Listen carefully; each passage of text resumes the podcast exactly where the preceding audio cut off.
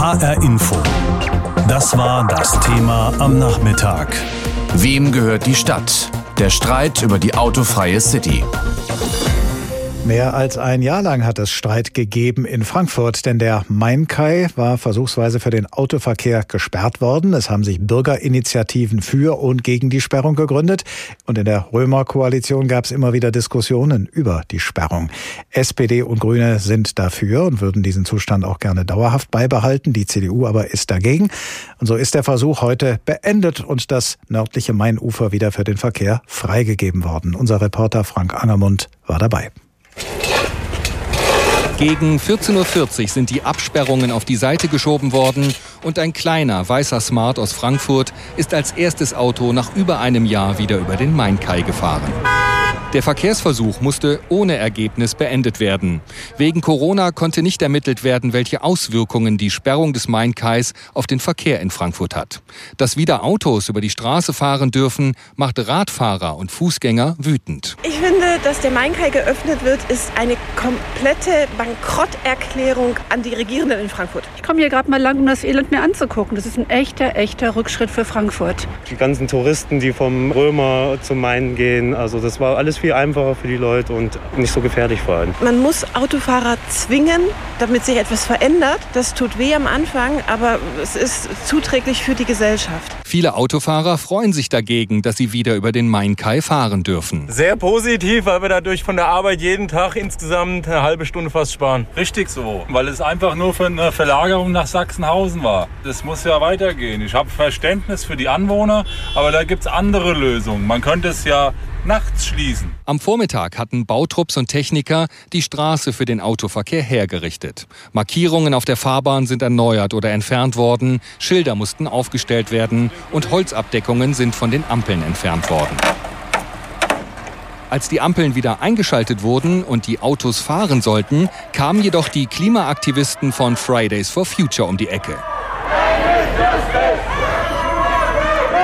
Sie blockieren das nördliche Mainufer und fordern lautstark eine autofreie Innenstadt. Viele Menschen sitzen hier, picknicken, haben eine schöne Zeit, lesen ihre Bücher, treffen ihre Freunde.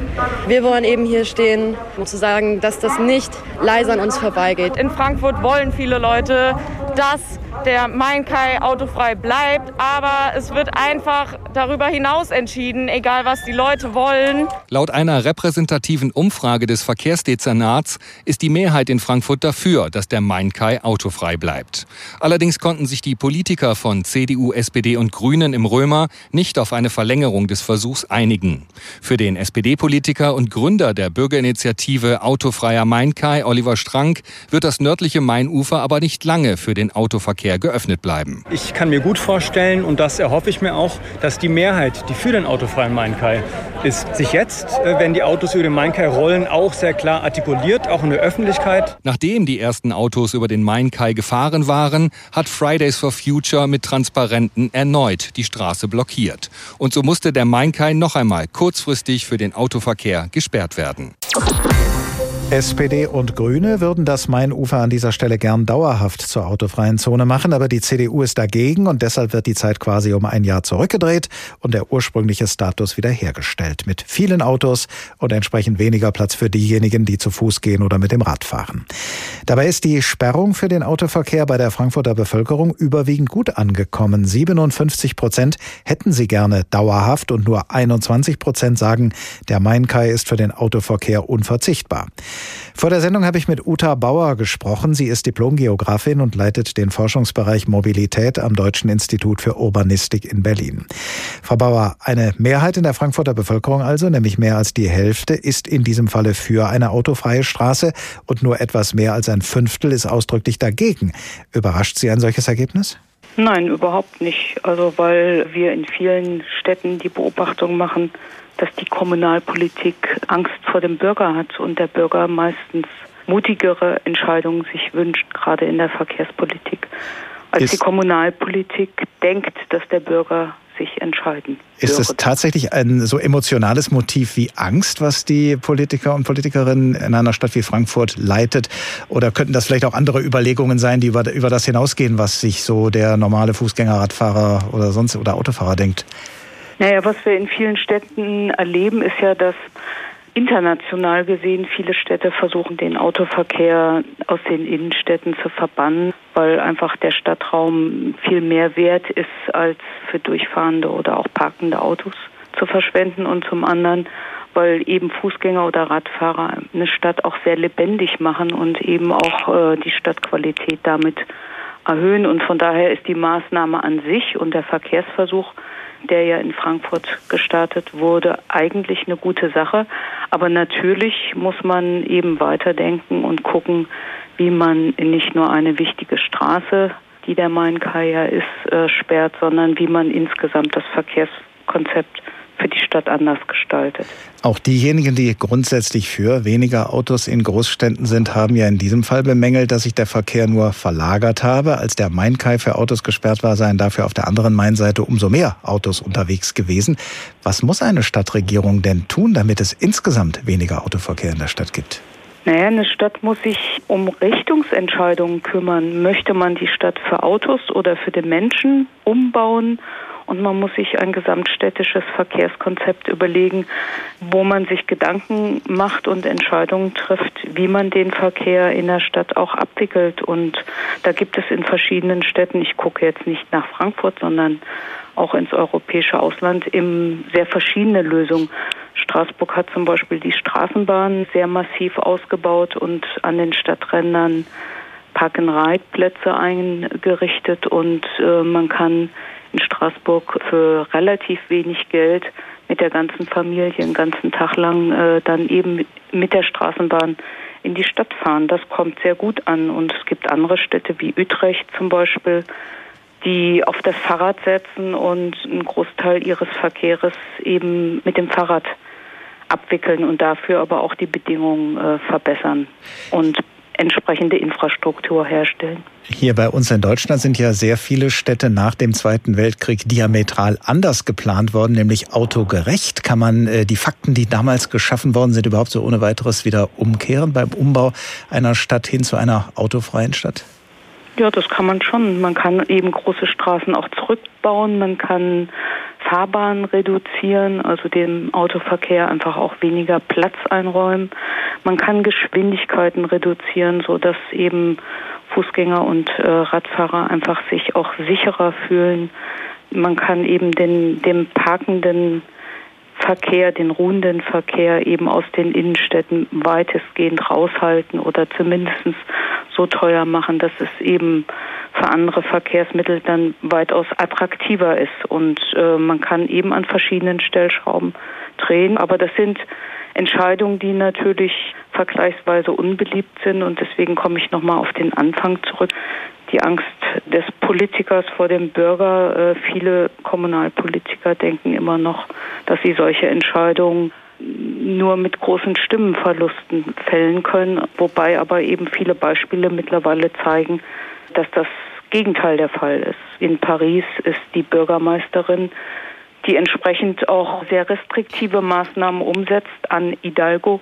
Die ist unlängst mit über 50 Prozent wiedergewählt worden. In Hannover haben wir einen Oberbürgermeister, der entsprechende Maßnahmen versucht umzusetzen, der die Wahlen, die Kommunalwahlen gewonnen hat.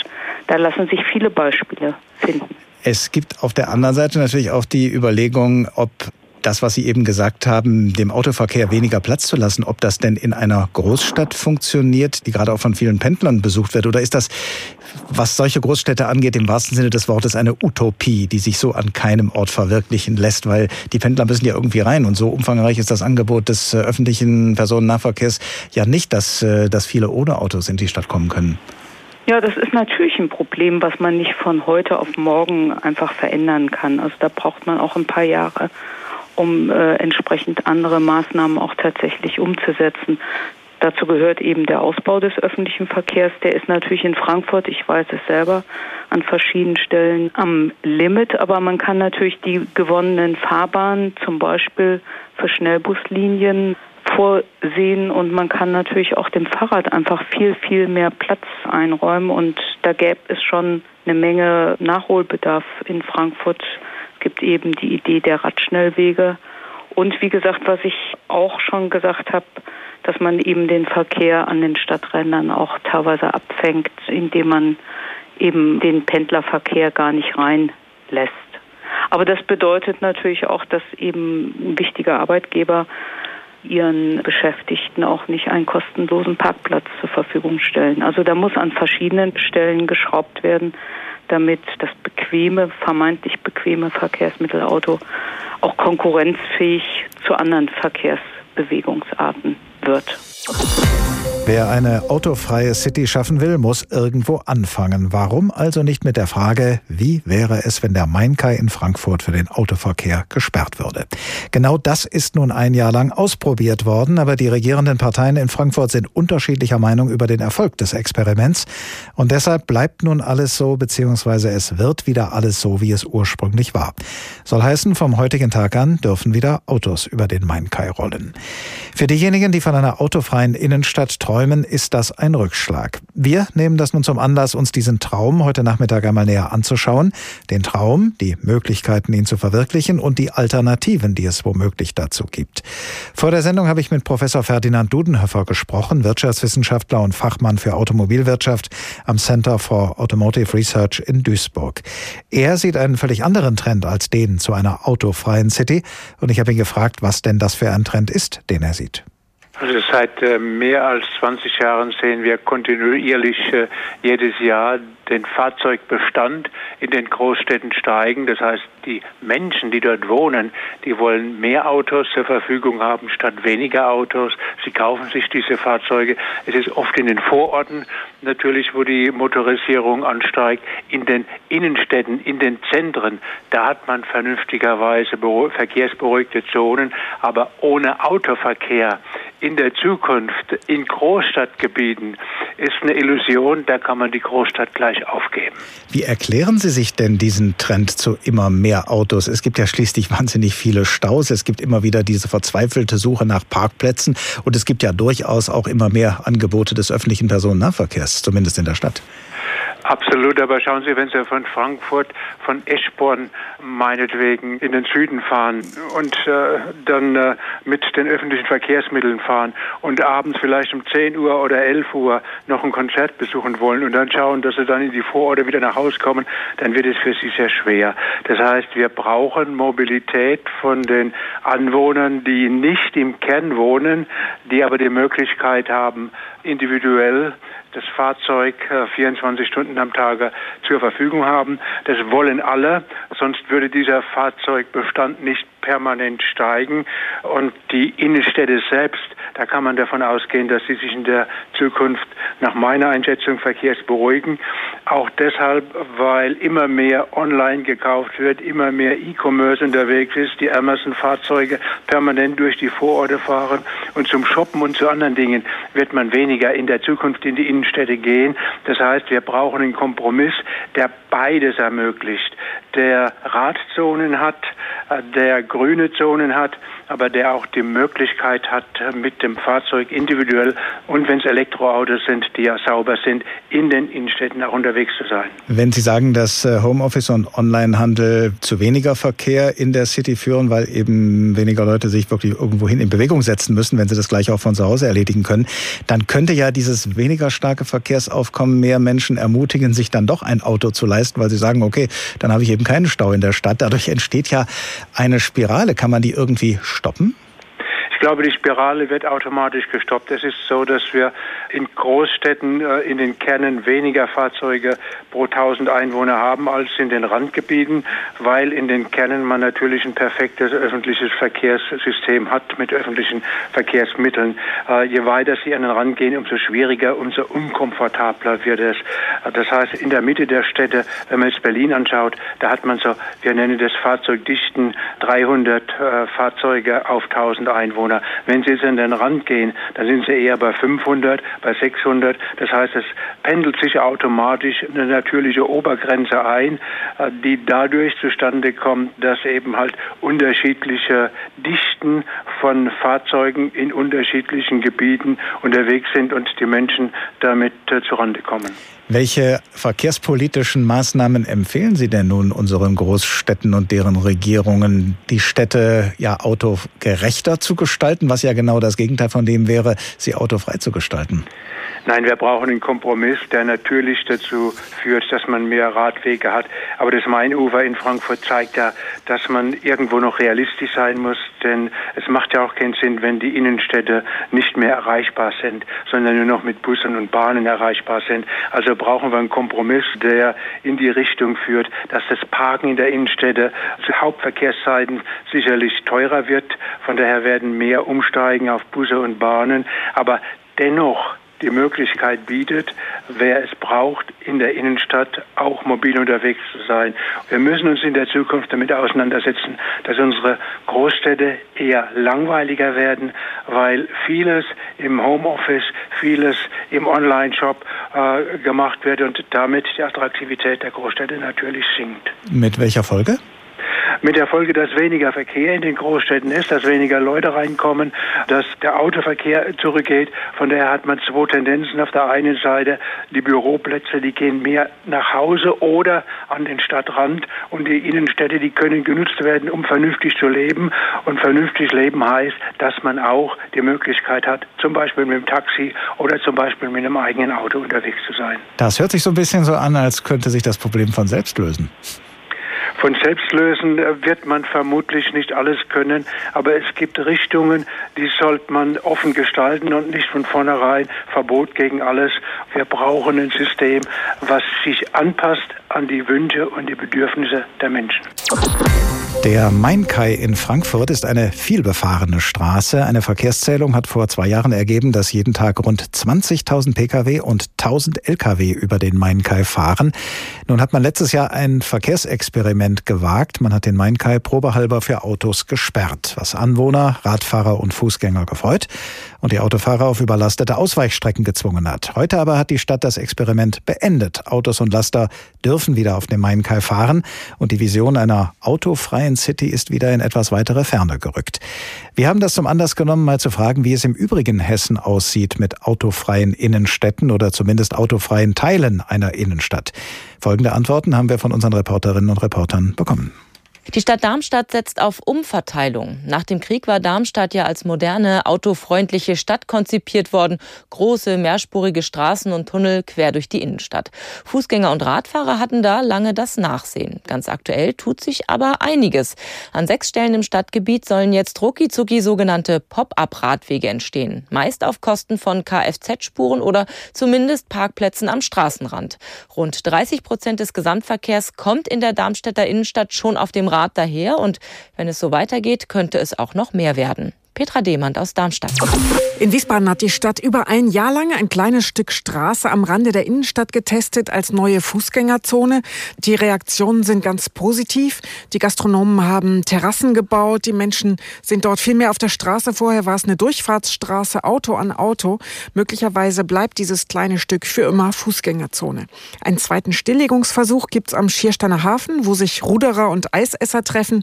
Wiesbaden arbeitet übrigens auch mit 1,4 Millionen Millionen Euro daran, mehr Lieferwagen aus der Innenstadt zu bekommen und den Autoverkehr durch Lastenräder zu ersetzen. Andrea Bonhagen, Wiesbaden. In Fulda wurde bislang eine Einkaufsstraße in eine Fußgängerzone umgewandelt und auch das nur nach vielen Diskussionen. Im ländlich geprägten Osthessen ist die Freude am eigenen Auto ungebrochen. Kein Wunder, der ÖPNV ist vielerorts nur schwach vertreten und die Wege zum Arbeitsplatz oder zum Einkaufsparadies sind weit. Von einer Verkehrswende wird viel geredet, wenn dann aber wirklich was verändert wird, kommt die Quittung postwendend. Von der Schließung des Marktplatzes für den Autoverkehr in den 80er Jahren in Lauterbach hat sich die dortige SPD nie erholt. Die Bürger wählten bei der nächsten Wahl lieber CDU und recht zügig war der Marktplatz wieder auf. Seither sitzt die SPD auf der Oppositionsbank. Rainer Battefeld, Fulda. Hier in Kassel wird derzeit mit Hochdruck daran gearbeitet, eine Verkehrswende einzuleiten. So formuliert es jedenfalls das Rathaus. Die Innenstadt wird auf absehbare Zeit zwar nicht autofrei werden, aber es geht darum, die Gewichte zu verschieben. Dafür will Kassel in den kommenden Jahren viel Geld in die Hand nehmen. Insgesamt 66 Millionen Euro. Zahlreiche neue Radwege sollen gebaut oder bestehende verbessert werden. Konkretes Projekt derzeit, die Goethestraße wird zur Fahrradstraße. Autos sind dort zwar weiterhin erlaubt, aber Radfahrer haben künftig Vorrang. Michael Pschibilla aus Kassel. Der Frankfurter Mainkai ist eine von wenigen Straßen mit einem eigenen Wikipedia-Eintrag. Und da steht, sie ist eine Flaniermeile am Fluss und seit dem 30. Juli 2019 versuchsweise Fußgängern und Radfahrern vorbehalten. Der Wikipedia-Autor wird da jetzt aktualisieren müssen, denn seit heute ist dieses Verkehrsexperiment vorbei. Die Frankfurter Stadtpolitik hat sich nicht darauf einigen können, den Mainkai dauerhaft autofrei zu machen. Für die Befürworter einer autofreien Innenstadt ein Rückschlag. Und wir schauen heute in H-Info deshalb auf diese Vision einer autofreien City. Geht sowas überhaupt? Lässt sich sowas überhaupt umsetzen? Unser Korrespondent Carsten Schmiester berichtet dazu aus Kopenhagen, einer Stadt, in der die Autos zwar noch nicht völlig verschwunden sind, aber immer mehr von Fahrrädern verdrängt werden. Fahrrad heißt auf Dänisch Zügel und steht für die typisch dänische Mobilitätskultur. Zwei statt vier Räder. Neun von zehn Dänen sind bereits Fahrradfahrer. Dagegen gibt es in mehr als 40 Prozent aller Haushalte kein Auto mehr. Jedes Jahr werden eine Million nagelneue Räder verkauft und dann auf landesweit rund 12.000 Kilometern bestens ausgebauten Fahrradwege ordentlich benutzt. Dieser Rat vor allem in Kopenhagen eine lange Tradition, sagt Fritz Bredal vom dänischen Fahrradverband. Während der 1970er Jahre, also während der Ölkrise, war es ja verboten, sonntags Auto zu fahren. Außerdem war es sehr teuer, den Wagen zu benutzen wegen der hohen Benzinkosten. Deshalb haben die Leute hier darauf bestanden, dass man ihnen das Fahrradfahren so leicht wie möglich macht. Und das ist tatsächlich passiert. Radeln in der Hauptstadt ist heute einfacher und beliebter denn je. Also es ist sehr in Mode gekommen, mit dem Fahrrad zu fahren hier in Kopenhagen, denn es ist uncool, mit einem großen Auto irgendwo anzukommen. Das gilt nicht mehr als Zeichen dafür, dass man erfolgreich ist oder reich, sondern einfach nur faul. Die Folge, in Kopenhagen hat sich rund ums Fahrrad eine komplette Industrie gebildet, mit Designern, Stadt- und Verkehrsplanern. Es gibt Straßen nur für Fahrräder, auch Brücken natürlich und sogar eine exklusive grüne Welle. Das Problem dabei, es dreht sich inzwischen dermaßen viel ums Rad in Kopenhagen, dass sich die Räder selbst ab und zu kaum noch drehen. Jedenfalls nicht an einigen besonders stark beradelten Kreuzungen zur morgendlichen und nachmittäglichen Rush-Hour. Fahrradstau. Das ist der neue Schrecken in Dänemarks Hauptstadt. Laut Stadtverwaltung gibt es aber Hoffnung, denn an den Brennpunkten des Fahrradverkehrs stehen jetzt die ersten intelligenten Hinweisschilder. Natürlich nur für Zweiradfahrer, die damit an den Staus vorbei auf Nebenstraßen umgeleitet werden sollen. Fragt sich nur, ob sich die je nach Sichtweise selbstbewussten oder stocksturen Kopenhagener Radler tatsächlich umleiten lassen. Es gibt auch schon die Forderung, den Autoverkehr noch weiter einzuschränken, um Platz für noch mehr Fahrradspuren zu schaffen. HR Info. Das Thema. Wer es hört, hat mehr zu sagen.